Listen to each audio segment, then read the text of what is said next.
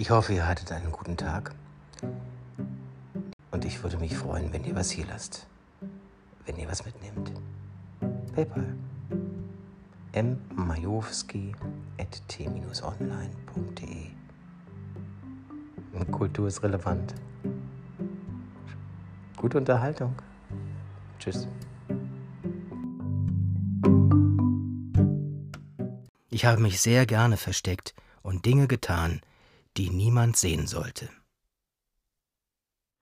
Ich habe einen neuen Weg eingeschlagen, zurück ins Leben, weg von den Geheimnissen, und dieses Buch hat mir dabei geholfen. Das Vorwort stammt von meiner Frau, Barbara. Mit Liebe betrachtet. Ich schreibe meine Biografie, höre ich eines Tages von meinem Mann. Gut, denke ich, viel Spaß. Nur, wie will er all das fantasievolle Chaos auf Papier bringen? Na gut, sage ich, dann fang mal an. Gibt es einen roten Faden? Ja, den lieben Gott, antwortet Markus. Mit einem Künstler zu leben ist aufregend. Es gibt keine Routine, keine Gewohnheiten, jeder Tag ist anders. Das Leben ist wie Schokolade, zartbitter, cremig, edelsüß, knackig, trüffelig, mit Schuss, fruchtig und immer wieder voller Überraschungen. Das war mir anfangs alles gar nicht klar. Eine Urlaubsbekanntschaft. Damals habe ich mich regelrecht gewehrt, mich in ihn zu verlieben, aus vielen Gründen. Letztendlich ist es mir nicht gelungen, und das war auch gut so. Ich tauchte ein in die Welt des Films und Glamours. Was für verrückte Leute. Was für ein Schweben in bunten Lüften. Sie sind in einer ihrer vielen Rollen, fantasieren und feiern und sind ganz fernab vom Boden. Bei jeder Theater- oder Filmpremiere oder sonstigen öffentlichen Ereignissen gibt es Blitzlichtgewitter und Prickelwasser. Willkommen im Promi-Karussell. Das Leben mit Markus ist eine Achterbahnfahrt. Rauf in den Himmel, runter zur Erde und die nächste Kurve ist nicht zu sehen und wann eine Runde zu Ende ist, ist kaum zu erahnen. Um so ein Leben zu meistern, braucht es ein wenig Struktur, eine Prise Gewohnheit und einen Partner mit Bodenhaftung. Innerlich bestimmt auch eine Instanz, die sich mit der realen Welt und dem alltäglich Gewöhnlichen beschäftigt. Es braucht Ausgleich und kurzfristig auch Harmonie, wenn man sich häufig zwischen den extremen Polen hin und her bewegt.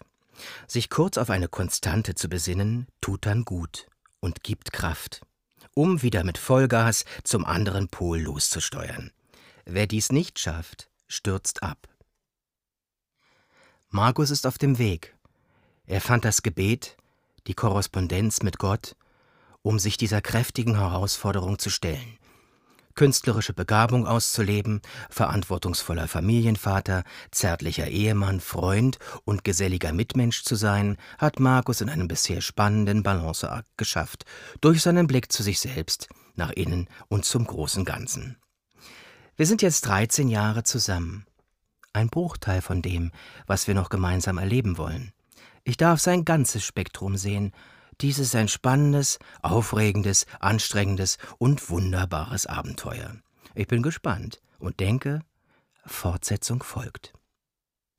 Jeder Tag ist ein Geschenk und mal eine kleine, mal eine große Herausforderung, besonders in Bezug auf meinen Markus. Wochenlang sagt er mir, ich trinke keinen Kaffee mehr. Doch jeden Tag am frühen Morgen höre ich die kleine Espressomaschine dampfen. Und das heißt, Markus kommt in die Gänge. Es ist kompliziert. Momentan haben wir einen kleinen italienischen Espressokocher, der auf einer separaten Herdplatte heiß wird, es gibt also viel zu beachten. Meistens vergisst Markus irgendwas.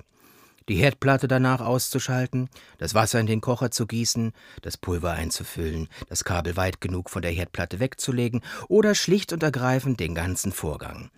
Einige Kaffeekocher haben sich daher schon in kürzester Zeit von uns verabschiedet, mit oder ohne Geräusche. Was wollen dir diese Ereignisse wohl sagen, mein Lieber? Der Genuss dieses Getränks ist stärker als dein Wille, und deine Schlacht bei der Zubereitung und Handhabung wird so lange andauern, bis du das rechte Maß gefunden hast. Ich bin dabei auf der Hut, um größere Schäden zu vermeiden. Liebling, wo stehen bei uns die Gläser? Wo finde ich die Butter? Was ist heute für ein Tag? Wo oder wer bin ich? Mit solchen oder ähnlichen Fragen bin ich konfrontiert.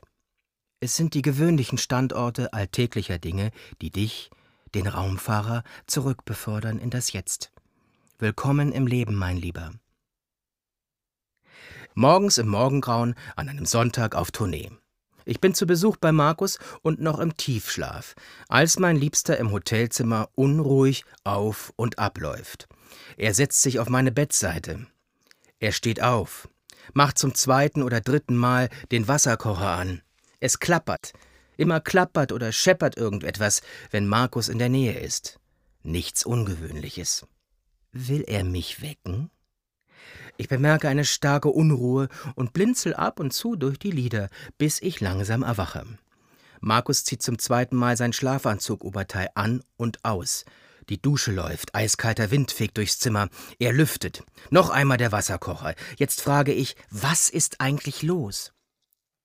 Ich habe heute Nacht auf meinem Telefon geschlafen. WLAN, Bluetooth und Mobilfunk waren an. Alles auf Empfang. Ich habe allein 58 Facebook-Benachrichtigungen. Mein Gehirn ist verbrannt. Ich habe Schweißausbrüche. Mir ist schlecht. Bin ich verseucht? Ich brauche jetzt erstmal einen Espresso. Ich lache aus ganzem Herzen bestimmt einige Minuten. Wirklich Espresso? Ich zaubere auch ihm ein Lächeln auf die Lippen. Wir umarmen uns und beginnen den Tag. Ohne Espresso.